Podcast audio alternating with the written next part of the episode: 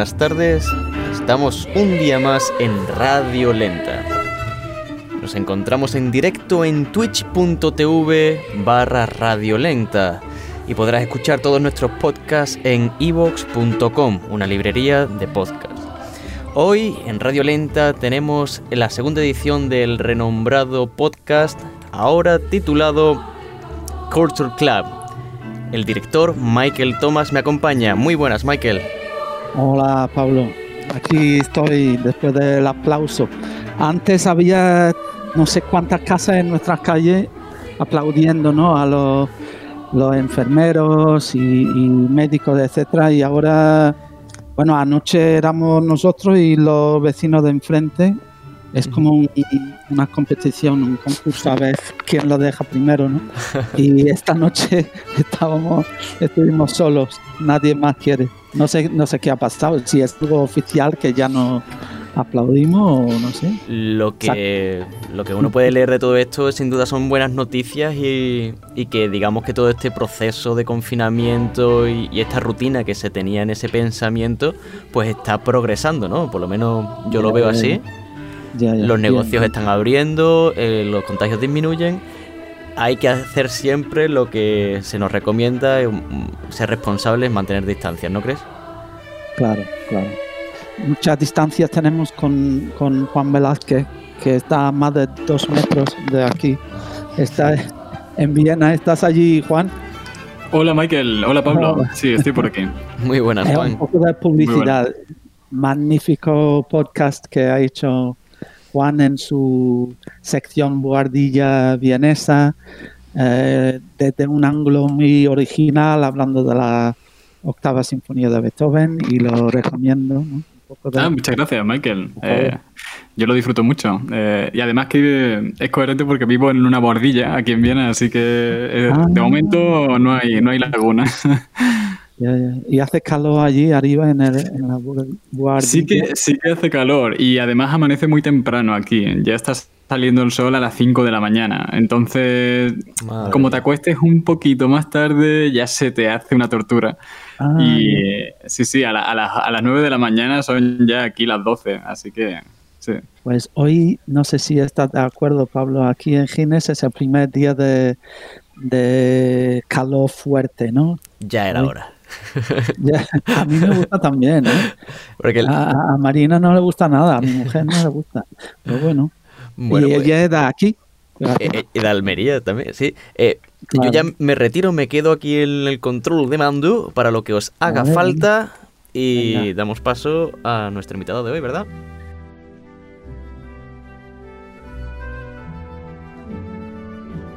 Pues nuestra invitada es directora de orquesta y coro y ha actuado, por ejemplo, en el- nada menos que el Carnegie Hall de, Nueva York.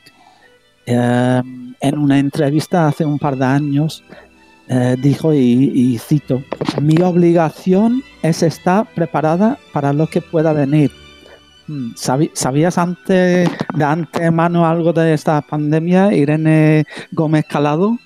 Hola, buenas Hola. tardes. ¿Es verdad que dijiste eso? Sí, sí, sí, sí. Pero no estaba. Sí, creo que fue. Ahora, no recuerdo, fue en ABC, puede ser, en un periódico. no- no, lo leí hoy y digo, Sí. madre mía, sabía algo. profeta. De todo lo que estaba augurando, algo, algo. No sabemos si bueno o malo. ¿Qué tal el confi- confinamiento? pues bien, bueno, no sé, yo lo he llevado bastante bien. Eh, Sí. Eh, he sido bastante positiva con todo esto y, y no sé, me, me ha gustado estar en casa y disfrutar de otras cosas que quizás Claro. pues, con el día a día no, no, da, no da mucho tiempo. Como estar, esperando, esperando el nacimiento de, de Y esperando, hijo o hija, ¿no? Sí, estoy Qué esperando el nacimiento de, de mi primera hija, con mucha ilusión. Ah, ya sabes que es hija. Sí, ya lo sé, lo supe un poco tarde. Al parecer los bebés se ven antes y ella no se quería dejar ver. Pues, ojo, ojo, porque a nosotros nos dijeron con antes de nacer mi hija que era niño. Ah, sí, Fíjate, y nació, sí, la, pe- la pequeña vikinga la llamaron. aquí. en Almería cuando nació. ¿Y va a ser, va a ser músico tu, tu hija? Bueno, será lo que ella desee ser, pero obviamente la música la tendrá muy cerca y, y la ayudaremos si, pues eso, si tiene ganas de aprender y la inculcaremos al menos como, como una parte de su educación. Ya después, si ella quiere dedicarse o no eh, en un futuro a la música, pues espero que sí, que al menos sea parte de, de ella. Y espero que el, el, futuro sea algo mejor que, que, hoy en día para los músicos y todos los de arte escénica, que es un mundo muy complicado, ¿no? Ahora. Cierto, cierto, cierto. Sí, y, es un mundo que parece que no, que estamos un poco solos, ¿no? Ya. No sé. Hay poco, poco respaldo, no sé. Y bueno, más en nuestra profesión que decidimos tomar, aún más. Yo me siento, hay veces que me siento, sí, un poco sola. Mm, quizá ahora sí hay más, hay más grupos o asociaciones que se reúnen o que hablan, pero no deja de ser, en general, el, el mundo del músico es un mundo muy solitario. ¿no? Al final tienes que pasar mucho tiempo solo para, para estudiar, para pensar, para, no sé. Y los directores quizás somos, no sé, personas aún más solo que, que sí. solas que normal, ¿no? Porque nadie nos quiere hablar de los músicos. Es cierto. y sí, sí, yo ahora, bueno, que yo, yo estoy empezando en esta carrera, eh, incluso, no sé, por ejemplo, piensas, piensas bueno, eh, quizás teníamos esa figura antigua o ese pensamiento antiguo de director, ¿no? Eso que no se le podía hablar o que no se podía acercar. Y, y yo, aún siendo, bueno, me siento joven, creo que soy joven, muy joven. Eh, muy joven. Aún así, aún así, eh, es verdad que las orquestas que, que, con las que he trabajado son pocos los músicos que te vienen realmente a preguntar algo, o, no sé, o se sienten como con esa libertad o tranquilidad de acercarse. Es, es, curioso. Sí, sí, sí. sí, sí. O tiene los músicos de la orquesta o, o tienen demasiado eh, respeto o demasiado poco respeto. Exacto. Uy, qué verdad. bueno, comentaste estudiando ¿no? en, en, Sevilla y luego a, a París. ¿Qué, ¿Qué, aprendiste allí en, en el conservatorio en París? Muchas cosas, no solo de música, supongo, viviendo allí. Exacto. Yo creo que además el músico, bueno, en general el músico, pero en concreto también el director, todos necesitamos mucha experiencia, mucho, no sé, conocer cosas y vivir experiencias nuevas y conocer mucha gente y vivir cosas buenas, no, cosas no tan buenas, no sé. Pero la verdad es que París, bueno, pues sinceramente ha sido un antes y un después en mi vida. Siempre lo diré y lo sigo diciendo porque tanto personal como profesional me cambió todo, ¿no? La primera vez que yo me marchaba de casa y yeah. que yo vivía sola y que me hacía una vida sola y pues eso, lo que, lo que conlleva también un, un país distinto al tuyo, una cultura distinta, un idioma distinto y, y, la verdad que lo único que, que eso ha, ha, inculcado en mí es enriquecimiento y, Sí, sí. Y, y has, has, estado con, con eh, estudiando con, en curso ¿no? con Jorma Panula, gran, sí. gran eh, director, sobre todo de, como profesor ¿no? de dirección. Sí, pedagogo, sí. Sí, sí, pedagogo. Un gran maestro, sí. Realmente en, en París es, donde um, casi convertiste en, en discípulo de, de Pavo o no? Sí. Era en París cuando lo En París, sí. Eh, el hecho de, pues eso, de llegar a París me hizo conocer y moverme. Yo tenía unas ganas locas de salir de aquí porque era como que aquí se me quedaba todo pequeño, no, no había, no había donde, no sé, había poco música y, y París me abrió todo. Y yo sí. allí conocí a, al maestro Pavo Jarvi cuando él trabajaba con la orquesta de París y, y, pues fue un antes y un después. Pues quieras que sí, no fue una figura y sigue siendo una figura para mí, bueno, digo mi mentor porque es alguien que está ahí siempre. Si necesito, no sé, tengo una duda, le escribo, le, nos llamamos y, y, lo enriquecedor que es tener, pues eso, no solo como maestro, sino ya casi como un amigo, ¿no? Y sí, y luego, pues eso, estar, conocerle a él me hizo conocer a grandísimos músicos, no sé, o sea, de estar en casa en, la, en Sevilla a, sí. a, ir a París y, y, estar tomando pues una copa de vino con Lang Lang y Pavo Jarvi y... o sea, es que, no, es, que son, es, algo que yo no, no, podría imaginar nunca, ¿no? Y em, porque luego de... Y, del gran Nermi Jarvi también. Sí, también le conocí porque, claro, yo lo que quería era estudiar con Pavo, ¿no? Yo al principio solo iba a sus ensayos, veía su trabajo, pero yo quería realmente algo más profundo, ¿no?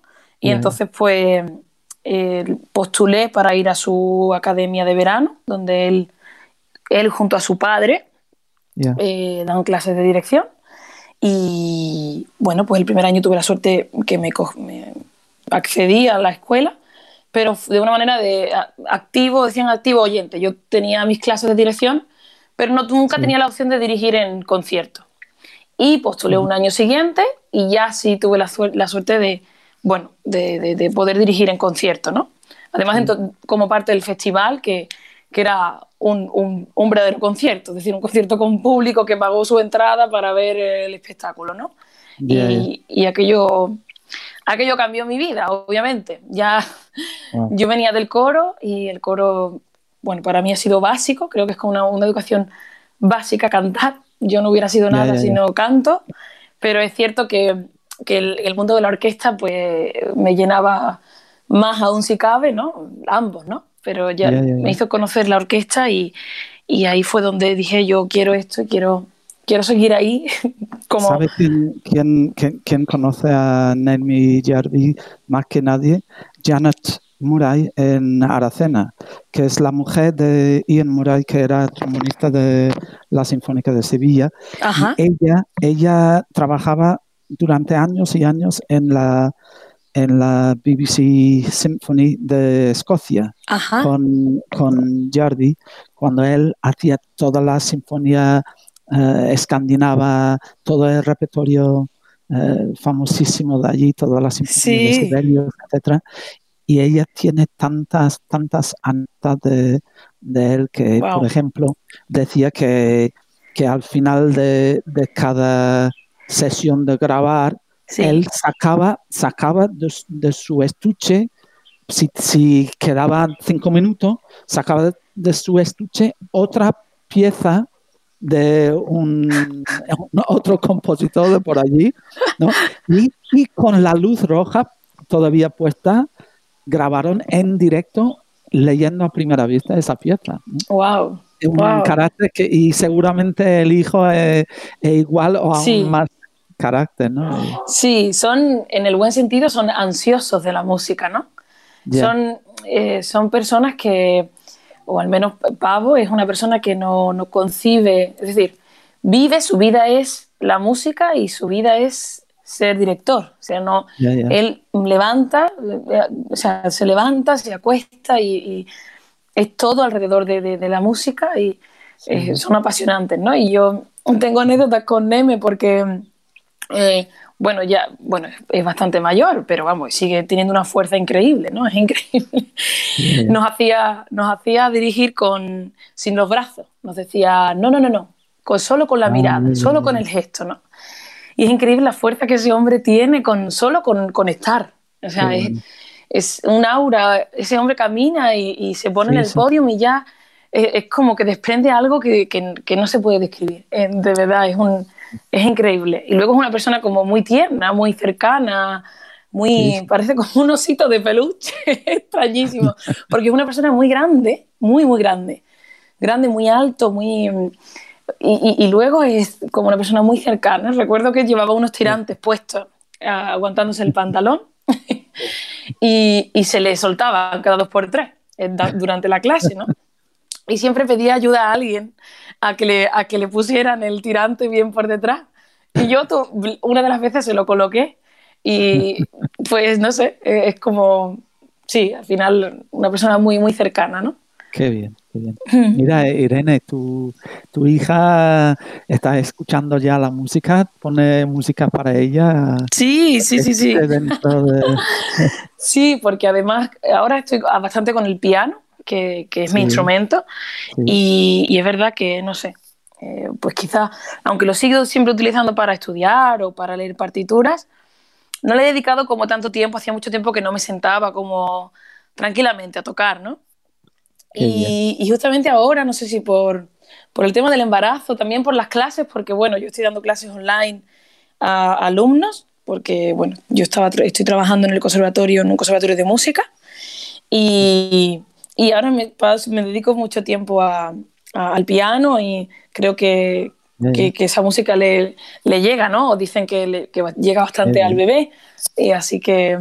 ¿Qué tal si escuchamos un poco de música con ella? Muy bien. De tu playlist. Muy ¿Qué bien. va a hacer? ¿Qué va a hacer, Irene? Pues creo que vamos a empezar con una pieza eh, que para mí es muy especial porque es la primera pieza que yo dirigí nunca. Es decir, la ah. primera vez que me puse delante de un grupo y, moví los brazos, ¿no? y, entonces me trae muchos, muchos y muy buenos recuerdos. Y es eh, Ubicaritas de Maurice Duruflé.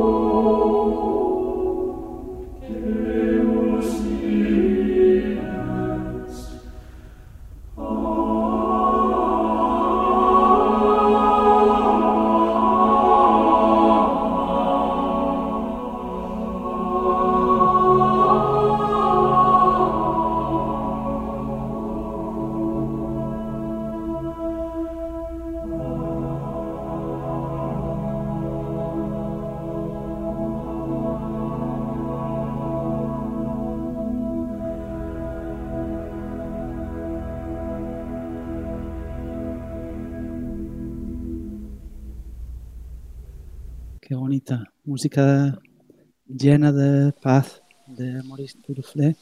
Sí. Um, me, recuerda a mi, a mi tiempo con, contigo en el, el coro joven de Andalucía. No cantamos esa pieza, pero, pero Cierto. el, sonido del coro bien cantado es algo para mí imbatible y no sé. ¿Tú has cantado en un coro, Juan? Eh, yo he cantado en un coro, Michael, pero yo me colaba porque no me tocaba estar. Era una de las actividades preferidas que tenía en el superior. Eh, había un momento en el que no tenía ninguna asignatura y todos mis amigos estaban en la asignatura de coro porque tenía muchos amigos guitarristas y yo soy instrumentista de cuerda frotada, de violín. Entonces, bueno, las opciones eran o quedarme en el patio mirando el techo o meterme en la asignatura de coro. Y siempre era muy divertido porque el director del coro pensaba que yo estaba en clase, pero en realidad no lo estaba, pero sí, pero no. Entonces siempre era como el limbo y era muy divertido. Cuando está funcionando no hay nada mejor, ¿verdad? Sí. y, cuando no, no hay nada peor. Sí, sí, sí, sí, Había momentos realmente graciosos porque nos poníamos a liarla de fondo cuando ya estábamos, en fin, bastante cansados y tal. Y claro, como tampoco nos terminaba de conocer, no sabía qué pasaba. Sabía que algo no iba bien, pero era muy divertido.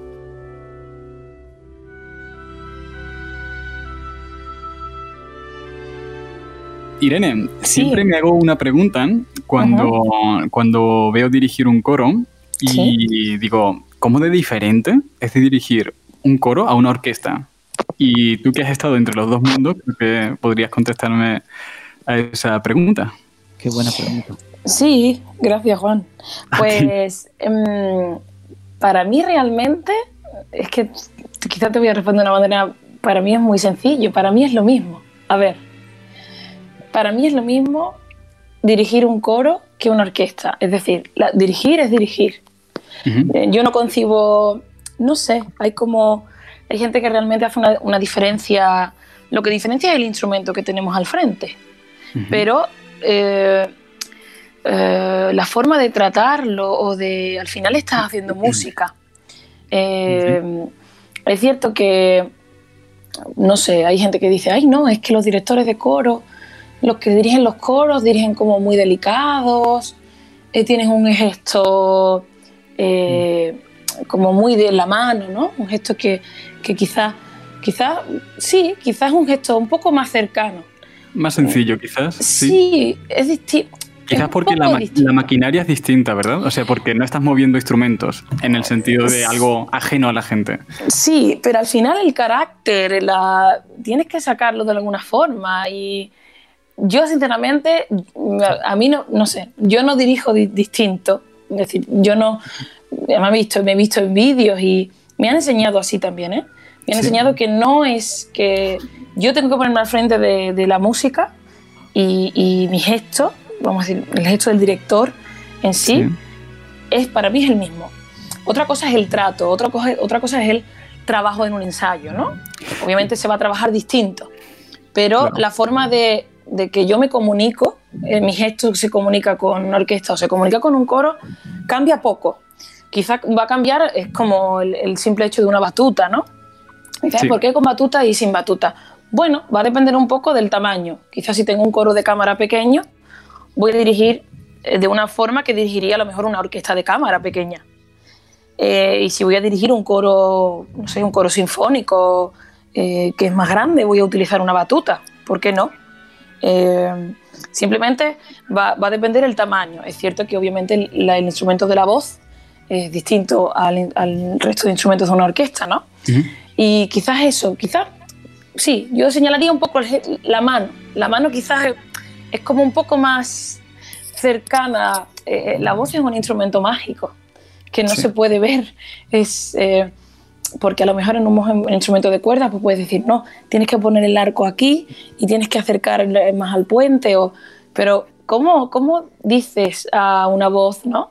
Eh, eh, técnicamente no, no puedes, no se puede ver, no puedes decir no, tienes que eh, articular, puedes decir cosas de articulación, pero quizás la mano es eso, quizás la mano cambia un poco, pero mm, para mí, mi forma de, de dirigir, es decir, el, ¿Sí? viene a tu pregunta concreta.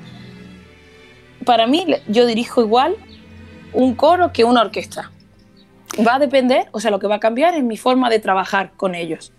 Pero mi gesto va a cambiar poco, va a cambiar por el tamaño, quizás, porque quizás el coro que tengo al frente es más pequeño que una orquesta sinfónica. Pero la energía y la, la, fuerza va a venir de la misma forma, o yo la siento igual, ¿eh? ¿Y para dirigir a un coro, Irene, se tiene que ser cantante? Eh, yo creo que sí, que obviamente que si eres cantante eh, o si has cantado y conoces el instrumento bien. Eh, olvídalo, Juan. Tú no ¿Perdón? Sirves. Tú no sirves para director de coro. para director de coro, ¿verdad? Obviamente va, obviamente va a ayudar. Es decir, va a ayudar muchísimo. Eh, a que seas cantante o que conozcas el instrumento de la voz o que hayas tenido una cultura de cantar en coro desde pequeño. Eh, mm. Va a cambiar absolutamente todo, porque sí he tenido yo al frente directores que no, que no han cantado. Y, y entonces sí, eh, sí me he dado cuenta de que eran directores que no sabían tratar al coro. Y eso se nota, porque no son instrumentistas al igual que ellos, no son cantantes, ¿no? Sí, se nota mucho. Se nota mucho el director que, bueno, que se ha dedicado... Que no coincide de alguna forma. Sí, que, no, que nunca trabajó con un coro o que no realmente no conoce Es igual que si yo no conociese, no sé, yo no, yo no toco el violín, pero tengo que tener unos conocimientos del instrumento básicos para poder dar indicaciones, ¿no? Claro, porque eso siempre es algo que me ha llamado la atención y también te, te redirijo a ti la pregunta, Michael, porque mm, en este caso se da eh, dentro de las orquestas un caso peculiar, que es que la mayoría de los directores suelen ser pianistas, mientras que están dirigiendo a una orquesta que en su mayoría está compuesta por instrumentos que son todos menos el piano. Entonces, un pianista le está diciendo al resto de músicos cómo tienen que hacer música. Y en ese caso, ¿por qué sí funciona? Pues un, pianista, sin embargo, tiene la ventaja de que casi está tocando una sinfonía cuando toca el piano, porque está tocando como si fuera una orquesta, el teclado. Entonces, hasta cierto punto se entiende que, pueden tener em, cierta ventaja ¿no? sobre alguien que es simplemente especialista en, en violín o clarinete o lo que sea. Lo que a mí me da la, sensación de dirigir de manera diferente, estoy de acuerdo con, contigo, Irene, frente a un coro o frente a una orquesta. La, sin embargo, mira, cuando trabajo con este programa Sibelius, ¿no? Para escribir o arreglar una cosa, y, pongo algo para coro, siempre va detrás del pulso. Si escribo algo, algo para orquesta, va exactamente en el pulso. Y es como decir, mira, un coro, no sé si está diciendo la programa, el programa de Sibelius que un coro siempre va a tardar en comenzar una nota, o es que es simplemente así. En la realidad, un coro no ataca con la fuerza ni en piano, ni en piano, que, una orquesta. Y es algo que, siempre me, me, he preguntado, si tiene por qué ser así o, si es así, no lo sé, ¿cómo lo ves tú, Irene? Yo creo que eso sí trabaja, pero yo no, yo no nunca he dado por hecho que, el coro va a ir tarde. Es decir, no, mm, no, no porque a mí no me ha ocurrido. Pero la emisión de sonido ¿Sí? tiene algo que ver con el calentar motores, estoy hablando de microsegundo, ¿no? Calentar motores en la en la emisión de este sonido, ¿no? Sí, obviamente tiene sentido lo que, lo que estás diciendo. Eh, mira, yo voy a poner un ejemplo, no sé, que para mí es básico. Yo cuando yo veo directores, cuando hay un, no sé, un comienzo de cualquier música para orquesta sola, y yo cuando veo a los directores que no respiran, quizás para mí es algo que me viene natural, justamente por eso, porque yo vengo a cantar en coro. Sí, pero es curioso, es decir, yo no sé, yo no sé comenzar nada o no sé empezar algo sin respirar, porque creo que el gesto necesita respirar. Eh, y, porque al fin y al cabo, la orquesta, aunque solo, aunque solo estuviese la cuerda tocando en ese momento, yo creo que el músico. Una directora o una violinista. Tienen que claro. El violinista tiene que respirar para empezar. No sé, ¿no? Eh, es un gesto que es como y tienes, lo necesitas para tocar la primera nota. Yo, yo tenía una profesora que se agobiaba cuando me veía tocando Bach porque pensaba que no respiraba, pero no que no respiraba con el instrumento, sino yo. había veces que me decía, Juan, hijo, respira, respira, por Dios. pensaba que me iba a desmayar de un momento a otro. Digo, chiquilla, que estoy ocupado aquí haciéndome la vida imposible tocando Bach. Bueno, Irene, vamos a, música de orquesta. Estamos hablando de, de coro. Vamos a un poco de Prokofiev, ¿no? Venga. ¿No quiere hablar algo de este? Sí, o, sí, no pensaba que a lo mejor después de escucharlo, pero bueno, la elegí. Vale, no, perfecto, perfecto. No, da igual, vamos, es lo mismo. Elegí esta pieza porque, porque igual que con la, anterior era como mi primera obra eh, lo primero que dirigí, vamos a decir, y era un coro. Considero que esta, esta pieza fue, aunque ya dirigí cosas antes para orquesta y en cursos y en conciertos, pero esto para mí fue mi primera obra y porque eran las condiciones que, que, se, que, se, que se unieron en el momento, para mí fue mi, primera, mi primer concierto oficial de dirigir una obra y fue esta. ¿Y qué obra es? Pues es, eh, es una parte de la, cuarta sinfonía de Prokofiev.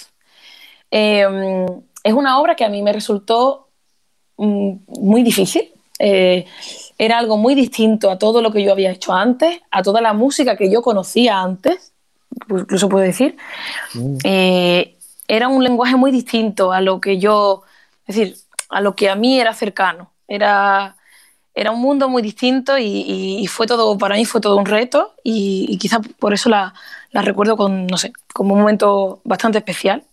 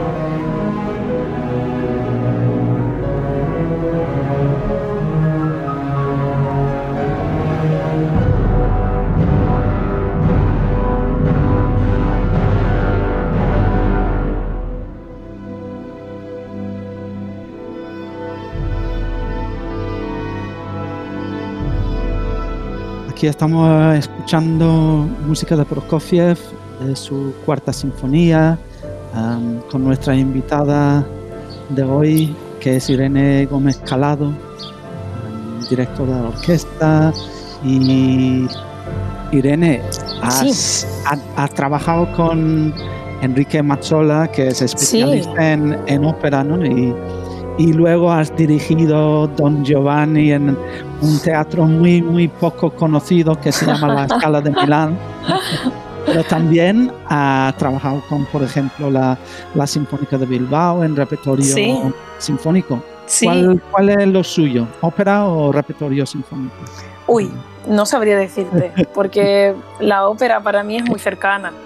Es- porque une ok. los dos mundos, mu- une los dos mundos donde, no sé, donde yo casi eso, me he criado musicalmente y, mm, y espero pronto realmente tener la oportunidad de, de yo de poder dirigir una primera producción de ópera que sea realmente dirigida por mí. Y, Mm. Pero de eso he tenido mucha suerte. Enrique Mazzola fue también un director muy cercano a mí en mi, en mi tiempo en París. Él dirigi- dirigía por, por entonces la Orquesta Nacional d'Île-de-France ah, y mm, igual, eh, me acerqué mucho a él. Eh, él. él me dirigió a mí porque cuando yo estaba en París seguí cantando en coro y justamente canté en el coro de la, de la región de Ile-de-France. Y entonces este coro es como el coro de esa orquesta, ¿no? Entonces hacíamos mucho repertorio sinfónico coral y, y pues tuve la, la suerte de, de- de aprender muchísimo de él. Y incluso eh, pude dirigir con la orquesta, me dio una oportunidad y pude dirigir Mm. con la orquesta, ponerme al frente de la Orquesta Nacional de France en un eh, pues en una especie de concierto, presentación de temporada. Era un concierto Mm. donde se, se tocaban extractos de lo que era cada concierto que se iba a hacer la- durante la temporada, ¿no? Mm. Era un concierto que se hacía a puerta cerrada para pues para gerentes y para directores de teatros que quisieran comprar ¿no? lo que ellos hacían. Y, y fue también una experiencia, toda una experiencia. Salir el- al escenario de la Scala de Milán es como un tenista saliendo a Roland Ga- Garros o no. un- un en, Bernabéu o algo. Sí, bueno, aquello, eh, esto fue un poco, esta sinfonía, si puedo decir, la que estamos escuchando, fue quizá un antecedente a, a lo que vino después, que, bueno, pues Pavo vio en mí la persona un poco idónea para llevarme a trabajar con él, ¿no? A Milán, porque eso ocurrió un año después de lo que estamos eh, escuchando. Y, y sí, por muchas cosas, él, él necesitaba eh, una persona que, aparte que fuera músico, director, eh, pues hablar al idioma, fuera cercano, porque él no es cierto que no hablaba nada de italiano. Y entonces todo el rato tenía que, que- que estar ayudándole pues, con la orquesta, con los cantantes, con...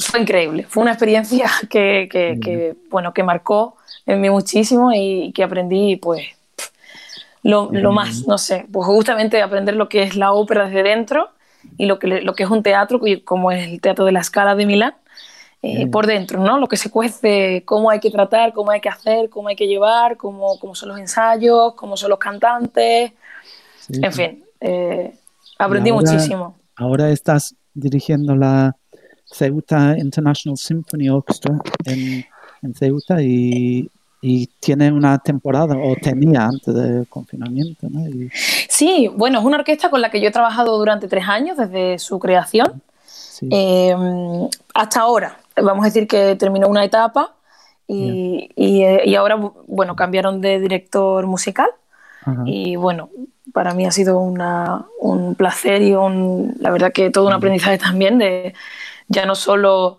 ya no solo dirigir música, sino casi, bueno, pues abrir desde, empezar desde cero lo que es una orquesta y además de esa envergadura, ¿no? De traer músicos de todo el mundo y, y eso me ha En abierto. Marruecos también había... Sí, sí, sí, sí, también había músicos y además son músicos que yo, bueno, en concreto dos de los músicos que han venido últimamente a tocar con la orquesta de Marruecos son músicos que yo ya conocía eh, de, de justamente de París, porque son músicos Ah. que habían venido a tocar eh, con la orquesta, la Philharmonique de Maroc a. París y, y son músicos que nosotros, Michael, coincidimos cuando Ya. fuimos a hacer eh, música con ellos a... Ah, eh, o Sí, sí, sí, sí, sí, sí. exactamente. Así que el mundo de la música es muy pequeño. Es verdad, es verdad. Y, y con esta orquesta y con tu concierto en general, me da la impresión ¿no? de, que estás intentando acercar un poco la música clásica al, público, no, no dejando tanto, tanta distancia, eh, si es la palabra, entre el podio y, el público allí. Es algo que, estás consciente de, eso, es algo que... Sí, sí. Este es algo que, que es totalmente necesario, ¿no? Eh, yo creo que, la cosa está cambiando muchísimo, esa, actitud para con la música clásica, eh, porque hay otra, una conciencia muy distinta, ¿no? Eh, yo creo que viene a lo, largo de la historia. Yo creo que es un proceso natural y para un niño de cinco años, por eso es tan importante que la, cultura se lleve a, los colegios, ¿no? y la música se lleve a los colegios porque Mm, yo no, yo no, yo soy joven, pero yo no recuerdo en mi colegio ir a mm. conciertos de, una orquesta sinfónica o que mm. la orquesta sinfónica viniese acá a mi colegio o que los músicos, ¿no? Y, eso, y eso todo, todo está cambiando y, yo creo que es, básico, eh, es primordial esa conciencia cultural y musical eh, en la educación y, y, en el pueblo, ¿no? Eh, ¿Es también de repertorio? ¿Cómo? De, de, la pieza que eliges para un concierto. ¿También estás pensando en, algo que puede atraer a, gente joven? O...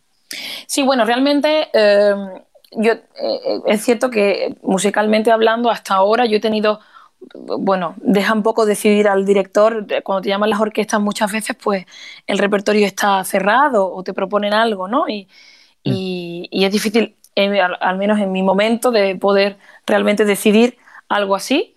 Pero mm. yo creo que la conciencia ya existe, incluso ¿no? Eh, dentro de la orquesta, cuando justamente se crean estos conciertos pedagógicos y didácticos para, para niños, para el público, para las familias incluso, ¿no? Eh, mm. Padres con, con hijos que, que, le pongan una música delante y le expliquen lo que, lo que ocurrió y qué, qué significa, ¿no? Eh, y le hagan entender que, justamente la música muchas veces tampoco hay que, entenderla, no es cuestión de entenderla, es cuestión de, sentirla, ¿no?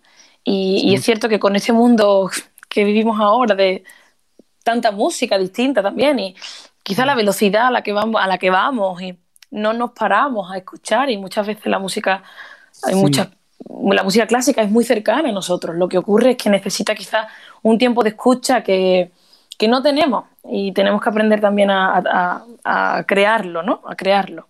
Quizás por la fuerza de este confinamiento nos está enseñando un poco cómo tranquilizar nuestro cerebro, ¿no? Sí. No sé si ralentizar un poco la cosa, ¿no? sí, sí, sí. yo, creo que hemos tomado todos, ¿no? Hemos tomado conciencia de muchas cosas y, y, justamente eso, el estar, simplemente el estar en casa eh, nos, ha, nos, ha, permitido ver eh, cuánta necesidad hay de, de cosas mm. sencillas, ¿no? Eh, que, con el día a día no, no se nos pasan por alto. y... de acuerdo, sí. Yo de niño, Irene, de, de, niño pequeño, bailaba como si fuera Joaquín Cortés o algo, ¿no? En la, en la mesa de mi, de la cocina de la familia. de, mi familia, como si, claro, me encantaba eh, música de Manuel de Falla y tú has elegido algo de, él. Sí, sí, sí. Eh, bueno, tenía que elegir algo, algo nuestro, algo muy nuestro. y algo que yo siento muchísimo, ¿no? En comparación justamente con la música que, acabamos de escuchar. Eh, son, son dos compositores que, que, que, vivían en época, pues, en la misma época, ¿no? Incluso la, la, música que vamos a escuchar de ambos y que hemos escuchado se compuso casi en, el mismo momento. Y, y, lo distintos que son, obviamente para nosotros, y, y, lo que hablaba Prokofiev, es justamente además esa sinfonía me resultaba muy, muy lejana, ¿no? Muy lejana a mí, a lo que es mi cultura, a lo que yo siento, a lo que yo he vivido. Y, Manuel de Falla es como, como estar en casa. Qué bien. Y, justamente esta música que escuchamos, eh, vamos a escuchar el, la suite número uno, una parte del sombrero de tres picos de Manuel de Falla. y que fue un, concierto que disfruté muchísimo. Es la primera vez que me ponía al frente además de esta música, pero, pero fue tan fácil y tan difícil a la vez, porque es difícil de, como director técnicamente trabajar esta música y, para la orquesta, ¿no? Es muy, muy delicado. Hay cosas muy, muy delicadas, y, pero tan, tan fácil para mí de poder expresarla, de poder, de, entenderla, de, de, en fin, dos mundos muy distintos.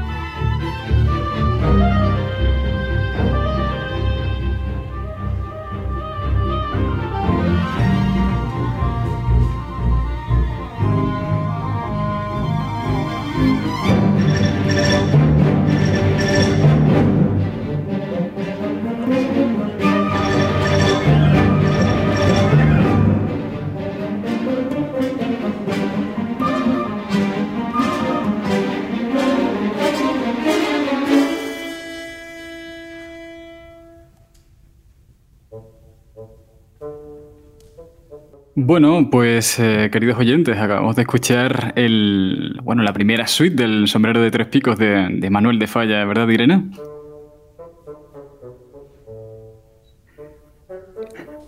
Sí, así es, eh, Juan. Estaba el mensaje buscando aparcamiento para llegar a sí, sí. y a veces está un poco complicado.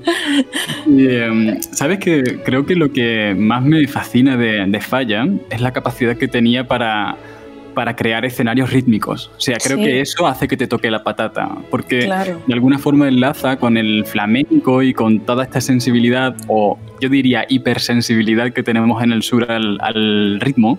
Cierto. Y mm, no sé, hay veces que, sobre todo para los que vivimos fuera, y quizás tú sentiste eso cuando estuviste en París, eh, hay veces que uno se emociona cuando, cuando escucha música con este tipo de carácter, cuando está fuera de casa. Muchísimo, ¿no? muchísimo. Y, bueno, yo, yo hay días que me emociono hasta escuchando despacito, así que... Entonces, claro, yo, yo quería preguntarte, porque una cosa es escucharlo y otra cosa es crearlo. ¿Qué se siente cuando estás dirigiendo música de Manuel de Falla a 4.000 kilómetros o 5.000 kilómetros de tu casa?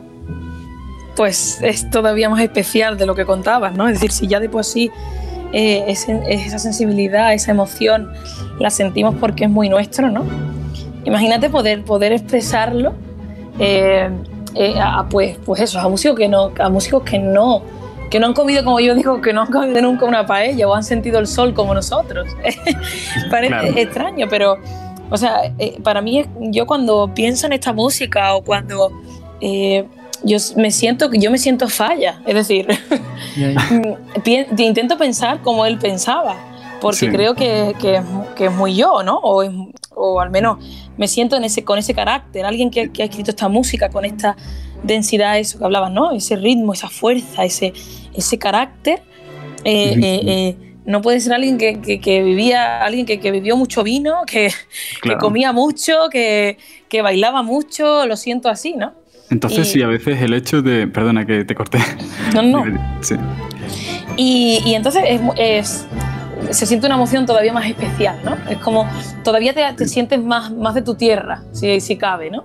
Al, al Sí. estar al frente de músicos que no conocen y es porque es como que tienes que exagerarlo aún más para hacerles ver eh, eso, esa música, esos bailes, ¿no? Ese, ese Sí. zapateado en un momento dado, ¿no? Que yo me he puesto en, una, en, en el podium a, mo- a mover los pies como si estuviera bailando flamenco para que entendieran, claro, para que entendieran cuál era el momento oportuno de, ¿no? de lo que Claro. ocurría, ¿no?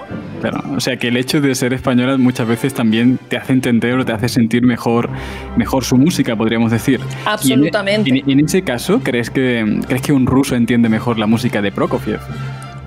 Entiendo que sí, obviamente, espero, ¿no? Esperaría que sí. Alguien que... eh, yo eh, hablo siempre del clima y de la cultura del lugar porque eso es lo que hace al, final, al fin y al cabo a, lo- a las personas y las personas al final pues son los músicos, ¿no? Eh, Sí. yo, el calor, el, tie- eso no, eso no- el ruso le va a costar mu- muchísimo. Un director ruso va a entender, aunque la música está ahí, la partitura está ahí con todas sus anotaciones, con todas sus indicaciones, hay, hay algo mm, eh, instintivo o de sentimiento que, que a mí me costará mucho más entender a Prokofiev, como así me ocurrió, que obviamente un ruso lo entenderá muchísimo mejor, ¿no? Ujú, Curioso. y- y claro, y- la, la presión es un poco más, ¿no? Porque un ruso, si no hace bien Tchaikovsky, Prokofiev, Shostakovich, es que la gente dice, bueno, y eh, además es ruso. Si no haces tú bien la música española, van a decir, bueno, ya encima es de Andalucía, ¿no? Claro. ¿Entiendes? La presión.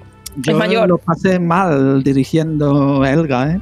Porque veía a la gente diciendo, a ver, a ver, ¿qué dice en inglés? A ver, a ver, Michael, a ver el inglés que hace, claro.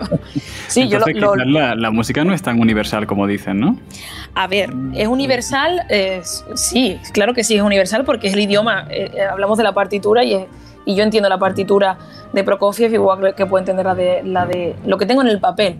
Pero hay, pero hay algo más que va más allá del papel, que es justamente la música. Es decir, yo, yo tengo un poema y tengo unos versos escritos, pero la profundidad de ese poema tienes que entender o tienes que, que- que- que haber vivido eso, ¿no? Para poder entenderlo. Por eso entiendo que es tan importante para un músico viajar, conocer otras culturas, conocer a músicos de otros países, conocer eh, yo tengo que, si voy a entender mucho mejor la música francesa, si, si bueno, pues, pues estoy en, Francia o conozco, hablo con un músico en francés que me hace entenderla mejor, ¿no?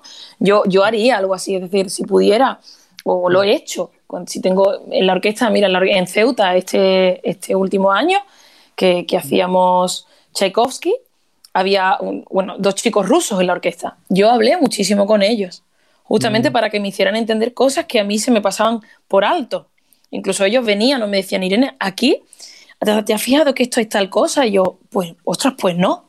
Pero claro, porque yo no entendía de la misma forma que ellos, porque ellos eh, entendían su, cultura y su folclore, ¿no? que, que estaba implícito en la partitura, que a mí se me pasaba por alto pues sí, yo llevaba en orden, yo llevaba en orden la música con mi gesto, pero quizá no le estaba dando el sentido exacto a un momento determinado justamente por eso, porque hay cosas de la cultura que se me pasan por alto, ¿no? Sí, sí, sobre todo a partir de finales del 19, cuando empieza a hacerse una música más nacionalista, empiezan a incorporarse pues eh, elementos musicales propios de la zona y tal, porque quizás en el 19, durante el 19, cuando estaba la, práctica común, cuando un compositor de Alemania sonaba muy parecido a un compositor de Francia, etcétera, etcétera, quizás ahí se difuminaba más, ¿verdad? Cierto. Pero, pero a finales del 19, principio del 20, cuando ya la, sangre de dónde vienes empieza a tener, eh, por una parte bien y por otra por desgracia, empieza a tener un peso importante en la creación artística, pues sí. Pues sí. Irene, una, una, pregunta que quería hacerte, porque... Eh, siendo consciente de que, de que vosotras sois las primeras mujeres que empiezan a tener un, amplio reconocimiento asentado del público, empezáis a, estar en las primeras posiciones a nivel internacional, eh, ¿sientes una mayor presión, aparte de la musical, cuando te preparas para un concierto? Eh, pues siento que no. Es decir, yo no, no sé lo que siente o lo que siente un compañero al dirigir o qué, qué, qué estatus o qué presión se, ejerce a sí mismo para, prepararse. Yo no, no sé, yo no realmente no, no, no, puedo pensar, como has dicho las mujeres, no puedo pensar cuando voy a trabajar que soy mujer. Es decir, no, no, pienso que soy mujer o, o que soy, no sé, no, no, lo pienso, no se me pasa por la cabeza. Tampoco te, lo tampoco te lo hace notar el entorno, en el sentido de que, sabiendo que la dirección, pues por lo general tienen muchos más hombres por la tradición que, sí, mujeres. Es cierto, tradicionalmente está, está claro que el hombre, la figura del hombre director, ¿no? Es la que, la que ha marcado la historia. Eso está cambiando. Y sí, en algunos ámbitos, en algunos, muy pequeños, ¿eh? no, yo, no puedo, yo no puedo decir que yo me, me he sentido distinta o rechazada eh, o, no sé, eso es distinto, vamos a decir, por el hecho de ser mujer. Pero eh, sí es cierto que en algunas orquestas, pues, bueno, simplemente denotas o sientes cosas, pero yo no, yo no sé si realmente lo he llegado a sentir porque soy mujer o simplemente porque, bueno, soy un director joven, eh, directora joven, y, quizás pues ellos te miran con lupa, ¿no? O te miran con más detalle. Muchos directores, claro. Claro, te miran con más detalle que quizás algún director que, venga con más, con más experiencia, ¿no? Que tenga en su currículum más experiencia. Pero em, yo no puedo decir que me he sentido distinta. Quizás las directoras en, anterior, no sé, en la historia, las primeras que, que salieron, seguramente sintieron eso. Yo, sinceramente, en, este momento, yo no siento distinción. Eh, me alegro muchísimo de, escuchar eso. Es una buena noticia. y yo recuerdo que Pablo me decía siempre eso. Me dice, no pienses justamente que, eh, bueno, que te, van a, que, te van a dar oportunidades. Quizá hay un, hay un momento que, que es un poco extraño, ¿no? Hay, ahora eh, mm, no es que busquen directores jóvenes, sino es verdad que hay orquestas que buscan directoras simplemente por el hecho de que sean directoras. No, dejamos, no, podemos obviar que una orquesta es una empresa y, ahora es cierto que la música, por suerte o por desgracia, hay un marketing, una imagen, en, bueno, en todo lo que es profesional, ¿no?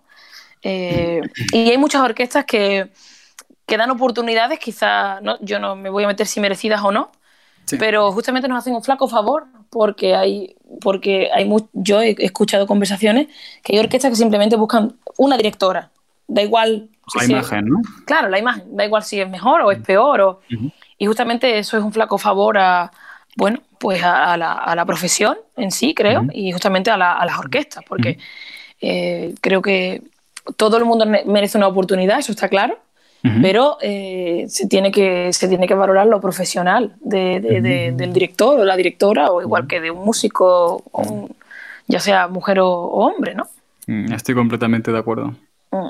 Eh, Irene, ¿qué, planes tienes para la temporada que viene? Si vuestra hija te deja.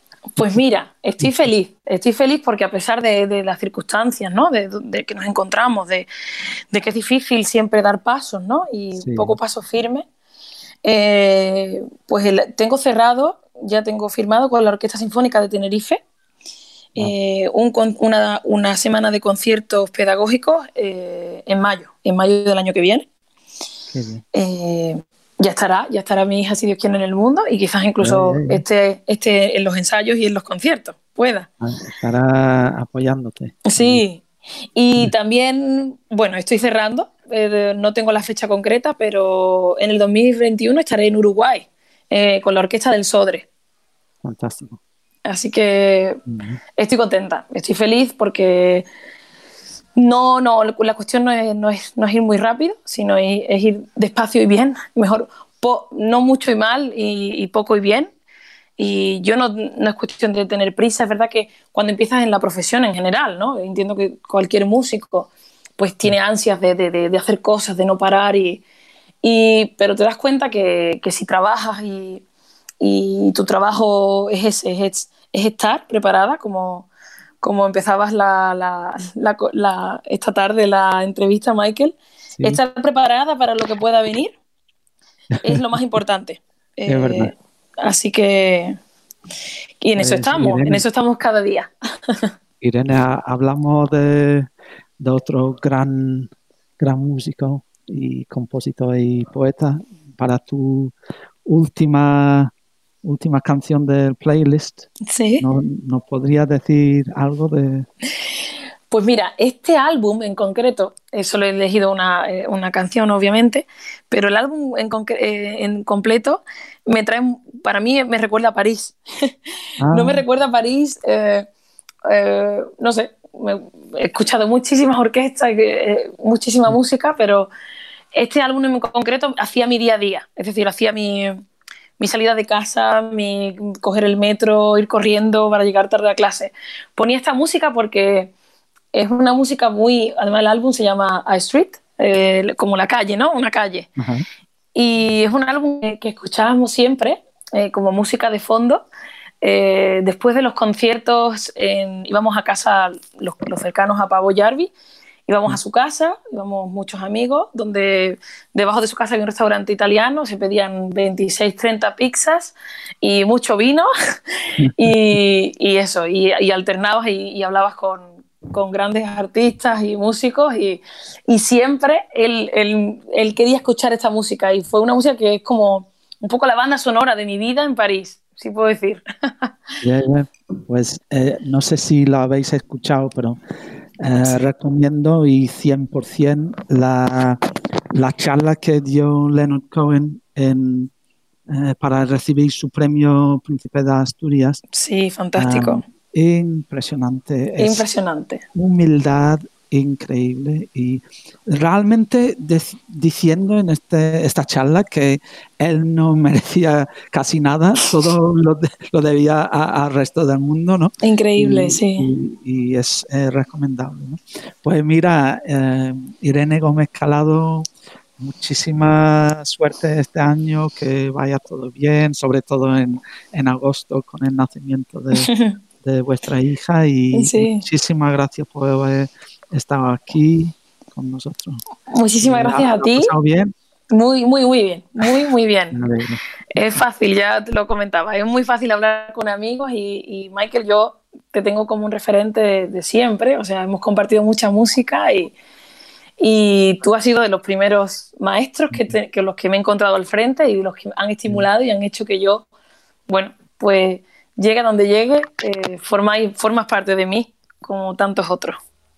Pues un honor. Muchas gracias. Gracias a ti. Pues, Pablo. Chicos, hemos llegado al final pues del programa. Juan, muchísimas gracias hoy por venir también en esta colaboración. Gracias a vosotros. Gracias a ti, Irene. Gracias, Juan. De Culture Club, el podcast que dirige ahora mismo Michael Tamas en Radio Lenta. Michael, muchas gracias y sobre todo Irene, gracias por acompañarnos hoy. Ha sido Gracias, un Pablo. gusto. Un para, placer. Para todos los que nos están escuchando y para todos los interesados en venir a estas reuniones, las organizamos los martes a las 8.03 de la tarde en twitch.tv barra radiolenta. También podéis escuchar todos los podcasts que vamos haciendo en la plataforma de iVox. Hasta aquí vamos a escuchar este esta última canción que, que nos propone Irene de Leonard Cohen, un poeta. Almost like the blues.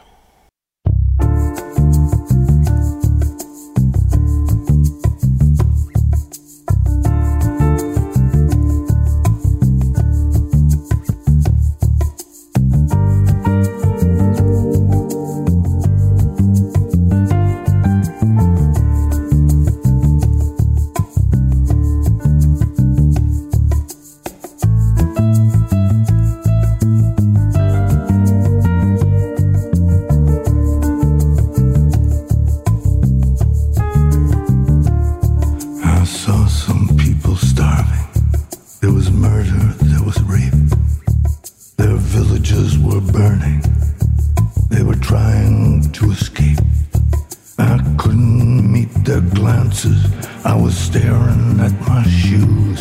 It was acid, it was tragic. It was almost like